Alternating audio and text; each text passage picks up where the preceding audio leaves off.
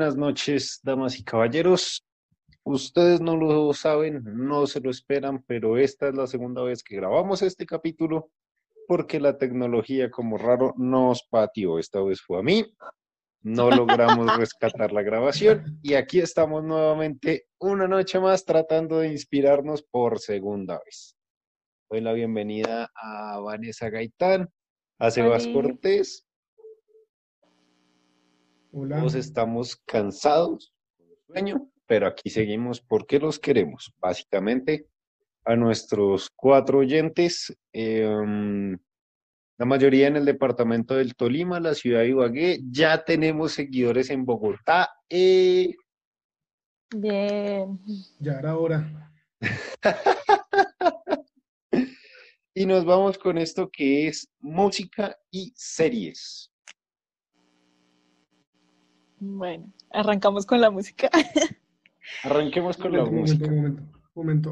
Antes, antes de comenzar, yo que día estuve en la casa de Fercho y el computador de él Ah, está en una, ubicado en una altura, pues, bastante alta para lo normal.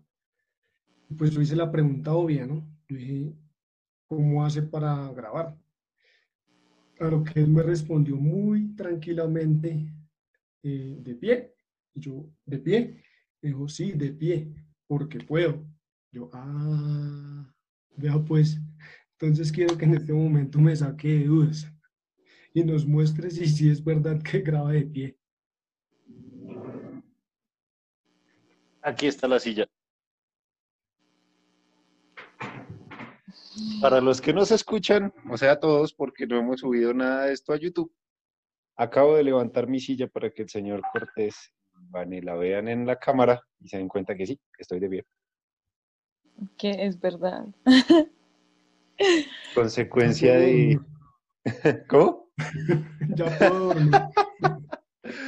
Consecuencia de siete años sirviendo en un ministerio en el que no se puede sentar uno. eh, puedo mantenerme de pie. Gran talento. Esos talentos estúpidos, como puedo doblarme el pulgar hasta la muñeca. No, pues, Sirve para la vida eso, ¿no? ¿Cuál es tu talento Sí. inservible, Vane? mi talento y creo que- O sea, en este momento no tengo cabeza, puedo pensar, pero sé que tengo muchos talentos. Ah, no, no, me acabas de decir uno, me acabas de decir uno. Tu talento inservible, ¿Cuál? De hecho, es bastante útil. Es poder trasnochar sin necesidad de cafeína o energizante. Ah, bueno, sí, es verdad. No necesito, pero es que lo malo es que si yo sigo derecho, o sea, yo mañana a esta hora estoy llorando. O sea, me, da la- o sea, me dicen feo y yo "Ah", me pongo súper sensible. Mi talento inútil es llorar cuando estoy. O sea, no necesito de café ni nada de esas vainas, pero si ya pasan muchas horas y las cosas no salen como debían salir, me pongo súper sensible, muy sensible. Ok, dato importante. ¿Y el suyo, Sebas, cuál es su talento inútil? No lo he descubierto todavía. Yo diría que ser troleado por la tecnología puede contar como ese talento. Puede ser y puede ser. Claro Eso que estoy pensando de hecho. es bastante común. con tres audífonos y todos funcionaron. Y ahora está grabando sin audífono. Ahora estoy grabando sin audífonos. Vaya. Ah, pero qué bueno. Ahora sí, arrancamos con la música. Prendámosle candela al chuzo rapidito. Bueno, canciones, un top 3 de canciones boletos que tienen en su playlist. De las pailas. Pues boletas, o sea que boleta, no es chévere. ah, bueno, no sé qué tan boleta sea, pero yo tengo la versión de el remix con Jay-Z de la canción Umbrella de Rihanna. ¿Cuenta? pero esa canción es original con Jay-Z. ¿Esa es la original? No. Mm, sí. Bueno, entonces esa la tengo. ¿Cuenta como boletosa? No, No, a mí me gusta esa canción, de hecho, no, no sé si la tengo, no me acuerdo. Ok, entonces vamos con una más paila. Tengo una que se llama J-Ho de las Pussycat Dolls Y No, si ya es de las Pussycat Dolls, ya. yo no sabía, se los juro, yo no sabía. Es una mezcla súper bacana en la que no dicen nada más sino J-Ho, J-Ho como una hora y es excelente para programar.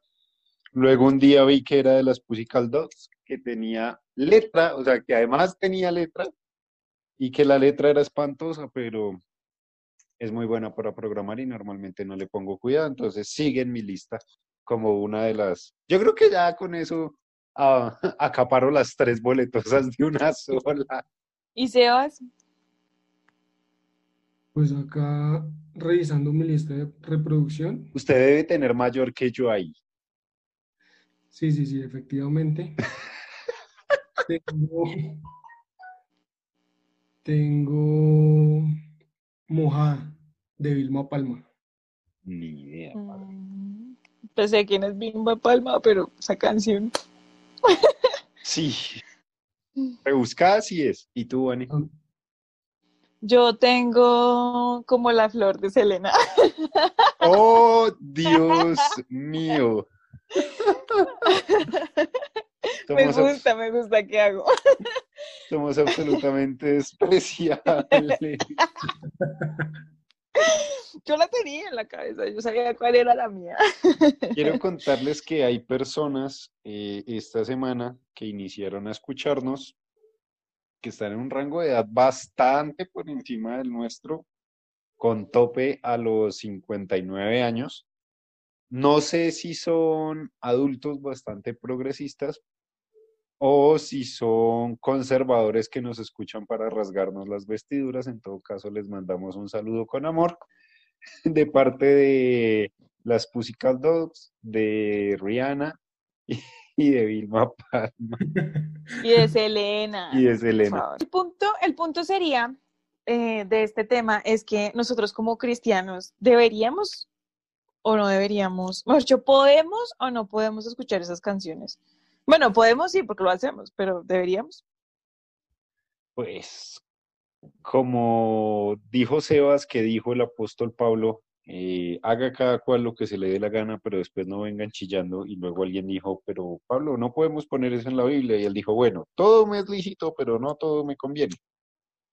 Entonces, yo creo que sí, o sea, pues cada cual elige la letra que le hace daño, ¿no?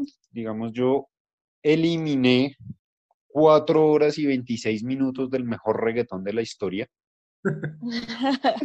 Y a Sebas le consta que era la mejor lista de reggaetón que existía. Eso no es nada, yo eliminé como todo un fin de semana. Y em, pues porque descubrí que sí ya me estaba haciendo dañito y que cada vez que me sentía así como con un demonio de perreo en la cintura, iba a parar a esa lista de reproducción, entonces pues decidí borrarla. Pero de hecho tengo una lista de reproducción en la que tengo mezcladito. Tengo mezcladito las canciones del momento, como 24 Carry de em, Bruno Mars. Bueno, eso no es con- donde el momento, amigo. O sea, eso es- es como el 2018. Pues en su momento estaba de momento. Acaba- digamos que lo acabas de descubrir. No, e- en su momento hizo méritos Las para, para acceder. y-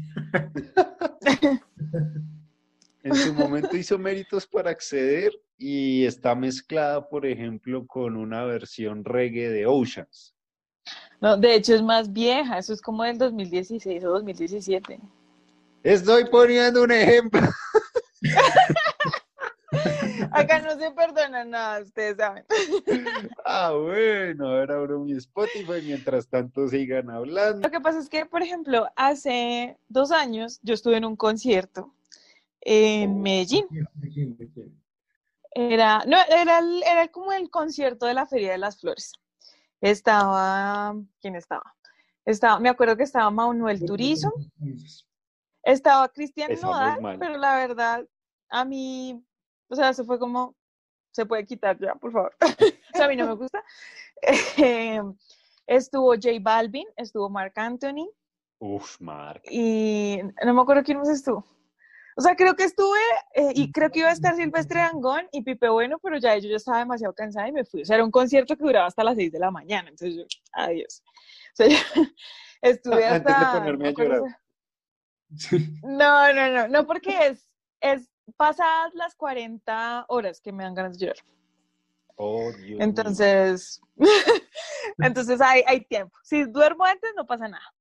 Entonces, eh, me acuerdo que, que una amiga decía como, como, bueno, o sea, sí, vamos a estar en el concierto y todo el tema, pero a mí sí, o sea, ya se sentía como no tan cómoda, digamos, escuchando, sabiendo que iba a estar J Balvin, por ejemplo, que reggaetón, o, pero sobre todo él. Ella también Por- era cristiana, o es cristiana. Sí, también es cristiana, también es de nuestra iglesia, eh, pero pues está allá en Medellín. Un saludo, amiguita, te quiero. Entonces, eh, pues no sé, a mí me dejaba pensando esas cosas como de, bueno, ¿será que estoy dando mal ejemplo al decir quiero ir a un concierto de J Balvin? ¿O porque estuve en un concierto de J Balvin? Uy, paréntesis acá, miren lo que me acabo de encontrar en mi lista de reproducción. Tengo Uptown Girl de Westlife. ¡Ah, esa canción! Uptown Girl. ¿sí? Ahí pongo, ahí pongo mi cuota boletosa con todos los poderes. Eh, sí, eso es, yo no sé, para mí esos son los 90 puros. Bueno, amigo, pero volviendo a- al tema, Pues, ¿qué te dijera? Yo también escuché a J Balvin en el autódromo hace unos años, antes de que fuera tan famoso como lo es ahora. Y creo que el man se merece la plata que tiene más por aguantar abucheos que por cualquier otra cosa. Ese pobre man ¿tan ese malo día, estuvo? uf, le fue re... O sea, entrar en las camionetas de la Armada no le ayudó. La gente gritaba, bájese, bájese, queremos la final. Rudo. O sea, el man literalmente miraba como un punto fijo por allá, no hacía contacto visual con nadie. Y llegar hasta donde está eh, es complicado, complicado. El punto es que, digamos, para mí, también hay que elegir el concierto, ¿no? Digamos, yo no soy, por ejemplo, de un Rock al Parque, eh, no le pagaría boleta, por ejemplo, a un, pues madre, voy a decir algo que va en contra de todos mis principios, pero bueno, no le pagaría, por ejemplo, boleta a un 50 Cent, a un Daddy Yankee, algo así. No considero que, que valga la pena, pero por ejemplo, por un concierto de Marc Anthony, yo vendería mi impresora sin pensarlo dos veces. Bueno, Sí. yo te digo, yo que estuve ahí, o sea, J Balvin levantó ese estadio, pues, o sea, de lejos para mí fue el mejor. Mejor que Marc, no te creo. Nunca, Bueno, nunca. digamos que Mark, lo que pasa es que él se presentó más temprano, J Balvin. Entonces, como que la gente estaba ahí más animada. Ya cuando fue Mark Anthony, ya la gente ya empezaba a bajar el ritmo y empieza a, a subir ese el, el consumo de licor. Obviamente nosotros no estábamos tomando nada, pero pues sí, la mayoría de la gente ya empieza como más...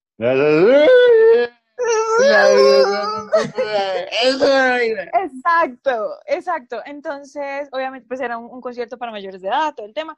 Eh, la organización, pues lo permitía, así era. Entonces, yo siento que, que movió más gente, de pronto en, en- en calidad de espectáculo lo supere Marc Anthony, pero el hecho de que moviera más gente, para mí, eh, digamos que se lleva todo el, el mérito J Balvin. Entonces, mm, como que en esos momentos, bueno, en el concierto claramente no, pero antes del concierto sí me ponía a pensar como, bueno, y, y entonces uno sube fotos de esto a las redes sociales y entonces, ¿qué van a decir la gente en la iglesia? Nosotras acá metidas en un concierto de estos, con un montón de, entre comillas, pecadores incircuncisos. Pues ahí me enfrento conmigo mismo, Vane, porque yo juzgaba esas fotos lo más de chévere, me encantaba ver, a ver, ¿quién está en la Feria de las Flores? ¿Quién está en la Feria de Cali? ¿Quién está de borracho por allá? Pecadora, pecadora, pecadora. Básicamente porque tenía un raye con las viejas que no le ponían cuidado a uno en el grupo de conexión y luego resultaban embarazadas de un man de la universidad. Creo que eso fue uno de los traumas que me, que me dejó.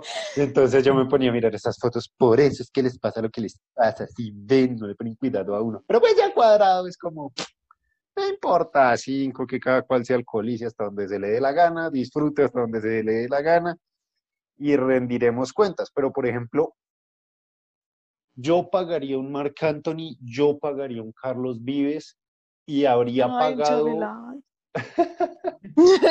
habría pagado lo que fuera, por ejemplo, por haber podido ir a uno de los conciertos de despedida de Vicente Fernández con mi papá. Habría pagado lo que fuera por haber estado en uno de los conciertos de gente de zona y Enrique Iglesias, por ejemplo. Uy, ese pegaba duro. Sí, es un conciertazo. Entonces yo creo que eh, va mucho en el ambiente. Digamos, hay ambientes ya demasiado pesados que yo digo, como puede ser Mark, puede ser el que sea, allá no me le meto. Que ya los considero como, hey, este ambiente ya es em, full trago, full, full ambiente pesado y pueden pasar muchas cosas, ¿sí? Sobre todo si uno va en compañía femenina, puede terminar mal. ¿Y por qué puede terminar muy mal? Pues porque si alguien le hace un comentario o alguna vaina así que es típica de un borracho que ya se pasa de, copas, eh, se puede ir a, pleito y una vez empieza uno no sabe cómo termina. Nosotros que crecimos en, en puñalada bailable en el colegio, yo no, Sebas. Sebas, ¿qué dices tú? En ese colegio las peleas la separaba la policía. no los profesores. Pero, pero ¿qué? ¿Te meterías al concierto de Maluma? No sé.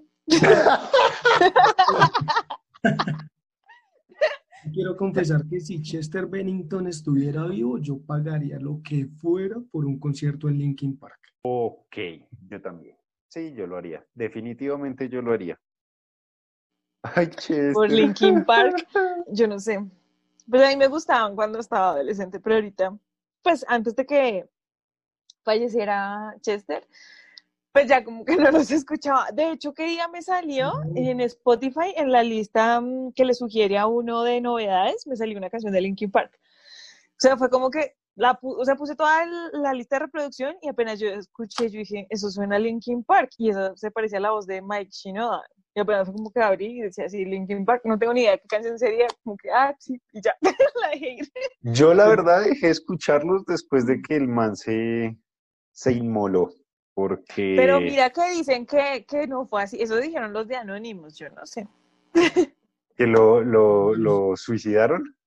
Que lo suicidaron, sí. Yo porque él se tenía información de, de, bueno, de otras cosas, de esas listas eh, malévolas.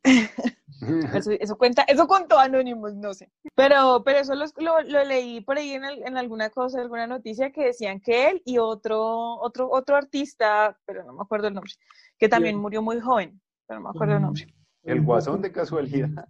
No, es un cantante. No, un cantante, no, creo que es un DJ, pero no me acuerdo. Ah, Avicii. Creo que Avicii. No, No, acaban de hacer. Pues eso, eso dijeron, yo no sé. Toca preguntarle a los de Anonymous, no sé, la verdad. La verdad prefiero no preguntarles a ellos. Sí. Para los señores de Anonymous que nos escuchan, un saludo, no nos hackeen, por favor. Pero, pero por ejemplo, esta otra señora, eh, O'Riordan, no me acuerdo bien el nombre, ahorita estoy un poquito ya eh, bloqueada, pero, pero ahí, digamos, en el rock han habido muchos artistas que pues que se han suicidado, que por el consumo de drogas, la depresión, todo el tema, y finalmente, pues uno, pues lo que, lo que dice en la Biblia, de lo que abunda en el corazón habla la boca, y obviamente lo que ponen en sus letras pues son este tipo de cosas, como me siento mal, eh, quisiera morirme. A mí me causó mucha impresión de una, una actriz que, que bueno, ella falleció hace poquito, no, no fue suicidio ni nada de eso, pero ella canta en la canción eh, cuando me muera déjenme como en el río, no sé qué, o sea, como que me muero ahogada, algo así, canta una canción así. Y ella falleció ahogada, o sea, a mí me impresionaban esas cosas, como que decía como, ¡Oh! como justo lo que cantó, pues. Ah, yo pensé que ibas a decir justo el estilo de los castaños, balazo y pa'l río. No. Oye, no. Sí, no, digo que a veces con las canciones, como nos empezamos a repetir y a repetir la misma frase, y finalmente, pues hay poder en nuestra boca, en nuestra lengua, pues podríamos llegar a atarnos cantando cosas que no deberíamos cantar. Yo estoy de acuerdo, pero creo que más allá de atarnos, yo estoy convencido que el cerebro es una máquina programable y reprogramable. Y creo que si le metes perreo, perreo, perreo, vas a terminar en reproduciéndote antes de tiempo. Y eh, si le metes depresión, depresión y, y suicidio, vas a terminar en alguna de las dos.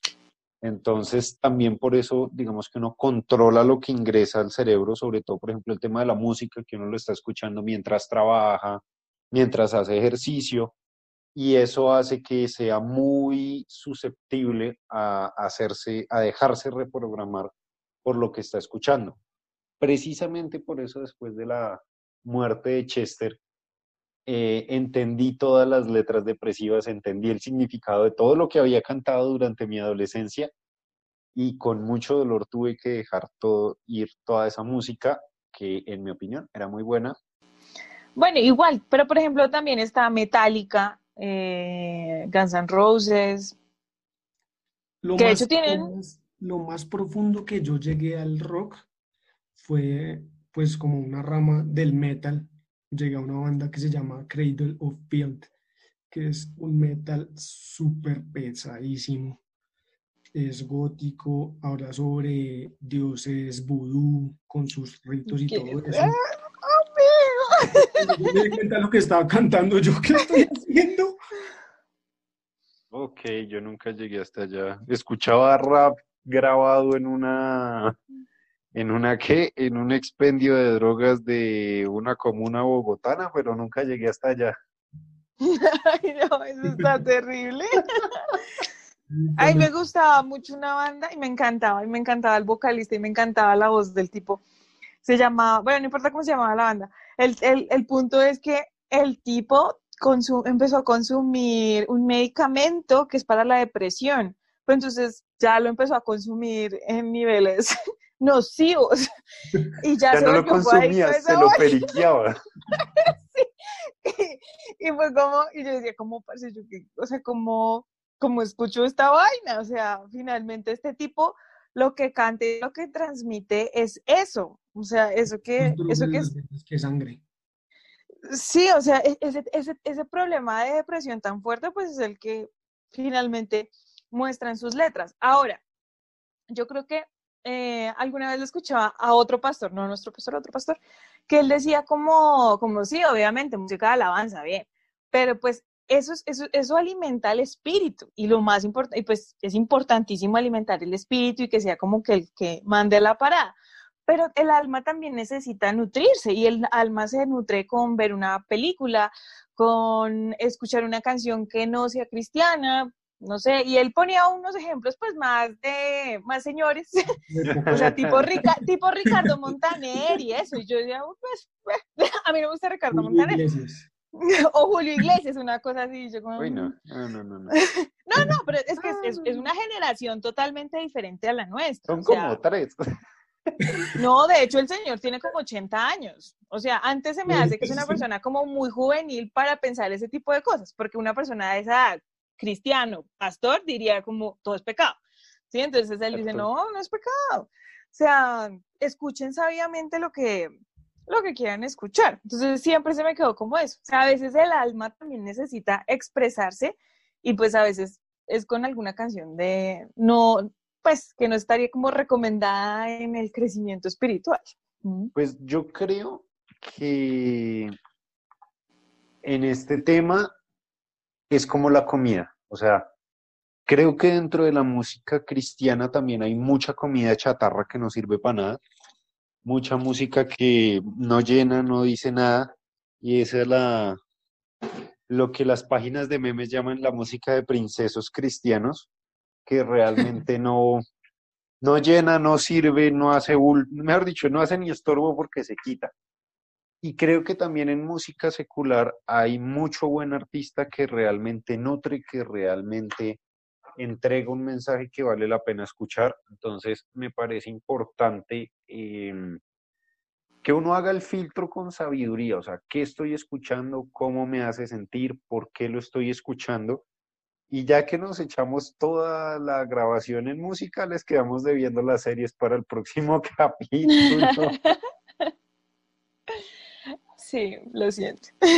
Y con esta terrible decepción, es tiempo de terminar. Si alguien quiere agregar algo más, hable ahora o calle durante una semana. Muy buenas noches.